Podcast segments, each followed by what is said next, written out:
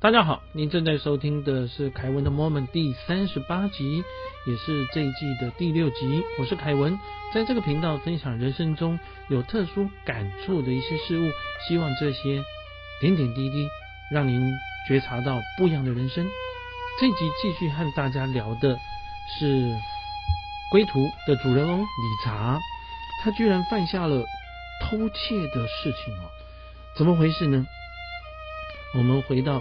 啊，这个书的内容，在某一天下午啊，理查和葛瑞溜进罗马的一间书店哈，所以他们常常会去书店的，就看看有什么比较特别的东西。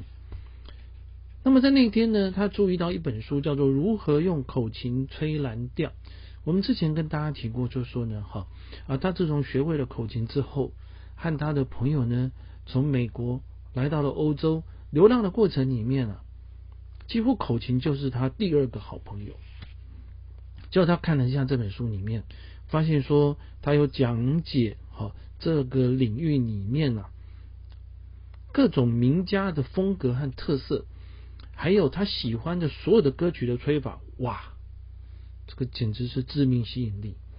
如果接下来的旅行能够带上这本书，就太完美了。但是他没有钱，买不起。就他和葛瑞其实一直没有钱，因为他们没有赚到什么钱哦。从美国带去的钱呢，几乎都花光了，路上就是搭便车。但以后还能够看到这样子的书吗？想一想也不太可能。所以他在书里面写到说：“我的劣根性赢了。”瞄瞄四周，谨慎的将书塞到背心里面，走出去，然后回到。小山坡上露宿的地点，因为他和葛瑞是睡在一个小山坡了哈。露天，因为他们没有钱住旅社。他把偷来的宝藏拿给葛瑞看，葛瑞嗯哇说好棒哦。那几天之后呢，他们去圣彼得大教堂听教宗讲道，结束了以后呢，就在大街小巷乱逛，也看到另外一间很美丽的教堂。就进去坐在这个长木椅上，这长木椅哦是一个雕刻非常精致的古董，所以是历史很悠久了哈。那旁边的话有轻柔的烛光啊，整个的教堂里面像一个洞穴似，好这个圣殿啊。他们感恩的祈祷了大概一个小时之后呢，就出来，然后搭便车，好到十字路口下车了以后啊，葛瑞就很骄傲的。露出手中精美的耶稣十字架木雕，这理查看了以后觉得说：“哎，很漂亮。”他说：“哎，你在哪里得到的？”格瑞说：“在刚刚那家教堂的告白室啊。”哇！理查很生气，说什么？你从神的地方偷了这个东西，怎么可以这样子呢？我以你为耻。格瑞就火了。哎，小猴儿啊，他有时候会称呼他的小名啊，叫小猴儿。你以为你是谁？你偷了口琴书啊！你就是一个伪君子啊！那理查自己觉得也很惭愧啊。说实在，也没有什么批评他的权利。但是他说：“我偷了书，但是那个商店哦，是一个牟利的商店。简单说，他开的是为了赚钱嘛。但是我不是偷神圣的地方的东西啊！”格瑞一听这下更激动。吼得比旁边的开车的声音更大声。格瑞说：“教会是世界上最会赚钱的牟利组织，他们赚的钱是好几百亿。但是那个书店的老板搞不好每个月捉襟见肘，平常也是很虔诚。那两个人就站在这个十字路口，两个人吼来吼去。结果路边的人经过，听到他们两个在这里吵架，而且吵的是。”互相指责对方偷东西这件事情，就围观下来，连旁边开的车都停下来。我大概想说，他们两个会打架了哈，因为实在太吵了，所以理查都用力的喊：“也许你说的对，但是我们去教会，我们是崇拜神呐，我受不了你在那么多的地方里面，你偏偏从这里偷东西，兄弟，我拜托你还回去吧，为了我还回去吧。”各位，我觉得这个话哦，真的在，其实这个作者好就理查他真的写的很实在了哈，这句话充满了矛盾。我受不了你在这么多的地方从那里偷东西，各位，那意思是在别的地方偷就行吗？那当然不行啊，因为偷窃这个行为是不合法的，同时对我们心理的道德标准来讲也是不允许的。那但是他们当初吵的时候，哈，他就喊出了这样子的话。格瑞本来很生气了，他平静下来笑一笑，抱抱他，然后道歉。他说：“好好好，我把十字架还回去。我知道我错了，感谢你。”所以他们两个又搭便车回那个教堂，然后把十字架放回去。那回到他们露宿的那个森林，已经是深夜了。两个人都觉得白天的吵架哦，争论有点好笑。那这件事情的话，对他们彼此中间的关系更加深了。那么理查躺在这个草地上面了，他开始苦恼。他想说：“我是伪君子，把耶稣钉在十字架上的，不正是伪君子吗？只叫别人做，自己不做。”李莎好像知道他在想什么。他说：“你不要把口琴书还回去，大家都喜欢你吹的那些新曲子。”李莎就不再想。但是第二天开始，他在那本书上能够学的尽量学。等到他快学完的时候，他们决定要离开罗马了。他跑回那家书店，把那本口琴书放回原位。这一切好像又没有发生过。他们两个人各偷了一本书和一个十字架，然后再把它放回去。但是他自己在想这样的事情的时候，这个理查哈，他的一个习惯。他喜欢看着河流，注意着流水，然后想他这几天发生的事情，然后呢，他也在忏悔，觉得自己非常的虚伪，先偷窃，又反咬自己最要好的朋友。突然之间，他就想到一位圣徒啊，叫法兰西斯。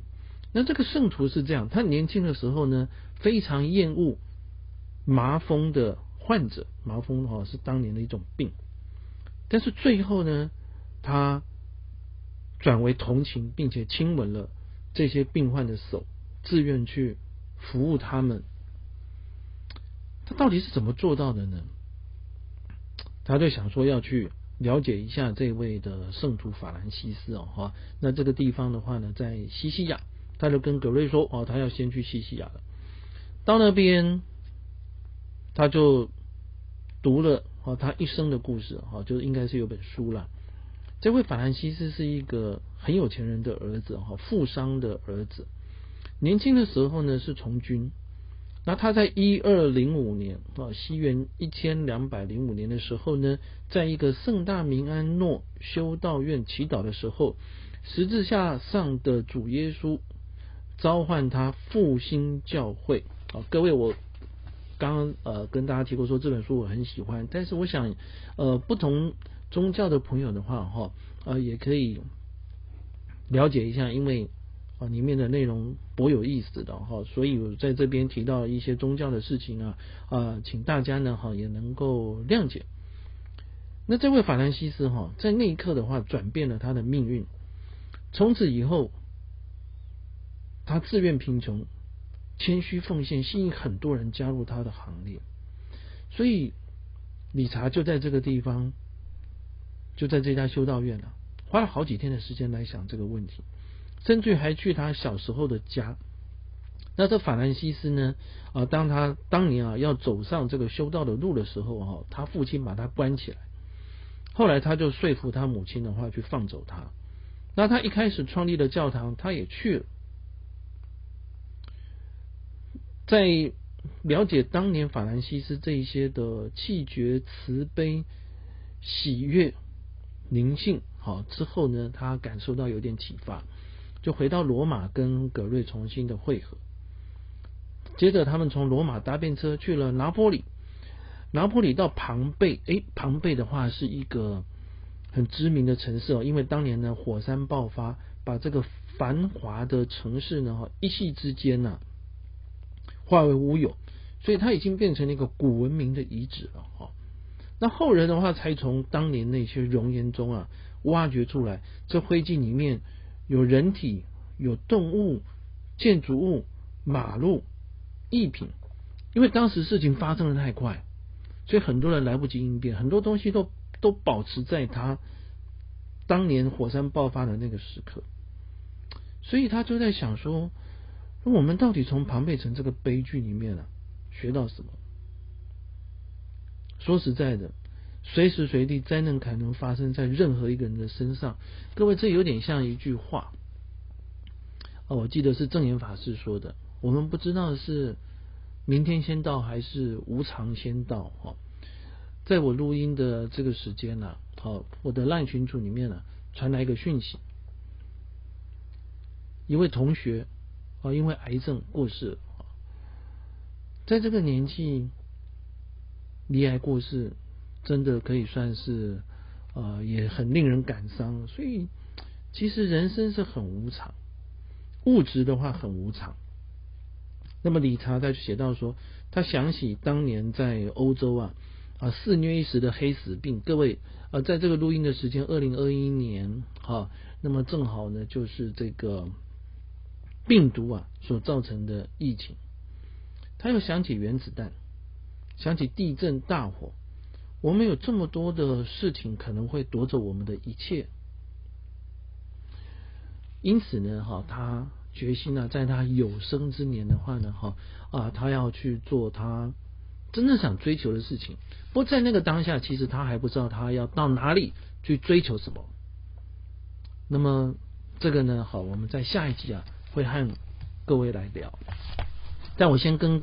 啊，大家呢，好来讲述啊，刚刚这一段故事，好，就当年的这个真实发生的事情的看法。正好在最近有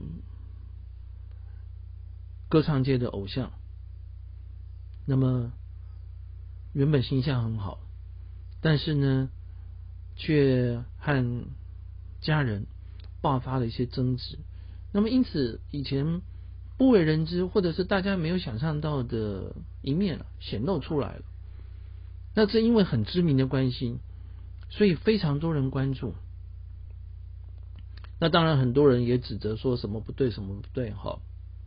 但是在这个当下的话，我我我看到这个理查的故事啊哈，那我又想到这位偶像所面临的事情。我们不管我们喜欢他还是不喜欢他，或你认为他对或认为他错，每一个指责他的人，自己难道一生没有犯过错吗？有一句话说，当我们指责别人的时候，其实另外四只手指头是指的自己。人生哦是很脆弱的，而且它其实也充满了诱惑，就像我们刚刚提的。即使已经都可以靠着搭便车，想要去追求自己理想的人，都还会去偷了一本口琴技巧的书，还会在祈祷的时候去偷了十字架。你很难想象会有这样的事情发生。但是也许在那个当下，当你一无所有的时候，一个轻微的东西就会造成诱惑了。所以我认为说呢，哈，我们自己。回首人生这些的历程，从我们呃对物质啦、对金钱啦、啊对工作上的成就啦、啊对爱情啦，然后对我们的职位啦、对我们的美食、对我们的享乐，其实这种种都可能让我们去呃。做出一些呢，哈，我们明知道他不该做，但是我们还去做的事情。但是犯了错，最重要的是，当你在想起来的时候，你要知道说这件事情啊是不对的。有的时候你可以像理查他们一样把书和十字架还回去，有的时候你是没有办法去反悔，事情是没有办法改变。但重点是。下一次不要再做，以后做得更好，或者是心有余力的时候，可以去做一些弥补或补偿自己当年错误的事情。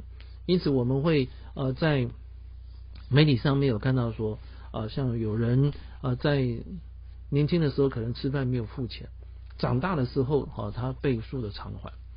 有人可能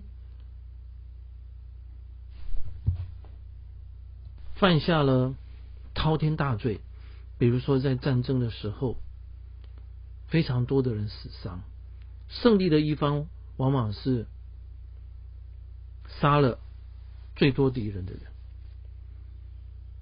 但是这些敌人他也有他的家人，他有他人生的发生的大大小小的故事。所以其实战争呢啊是很残忍的啊！我想跟呃大家聊了这么多啊，我最后啊要跟大家强调的，每一个人都会有错，但是面对自己的过错，然后下一次做得更好，或有机会来做弥补，这样子你就能够慢慢的放下，同时呢也能够继续的往前走了。下一回要和大家聊的是。理查的心中的呼唤出现了，告诉他要去印度。同一天，葛瑞也听到一个召唤，要去以色列。各位，我们现在是因为地理上面可能学过或听过这些国家，但是要想到说，在他们的那个时候，在一九七零年、一九八零年的时候，啊，你听过这些地方，但是。连地图都没有，因为当年也没有电脑，没有手机，没有 Google 这件事情，没有，没有地图就是没有。你怎么知道呢？你怎么想象呢？你怎么去呢？各位，当你不知道去哪里，这冒险开始了。当你知道去哪里的时候，路程才会这样子的展开。谢谢您的聆听，请记得订阅，跟对我们的节目做评分。祝您健康平安，我们下次再会。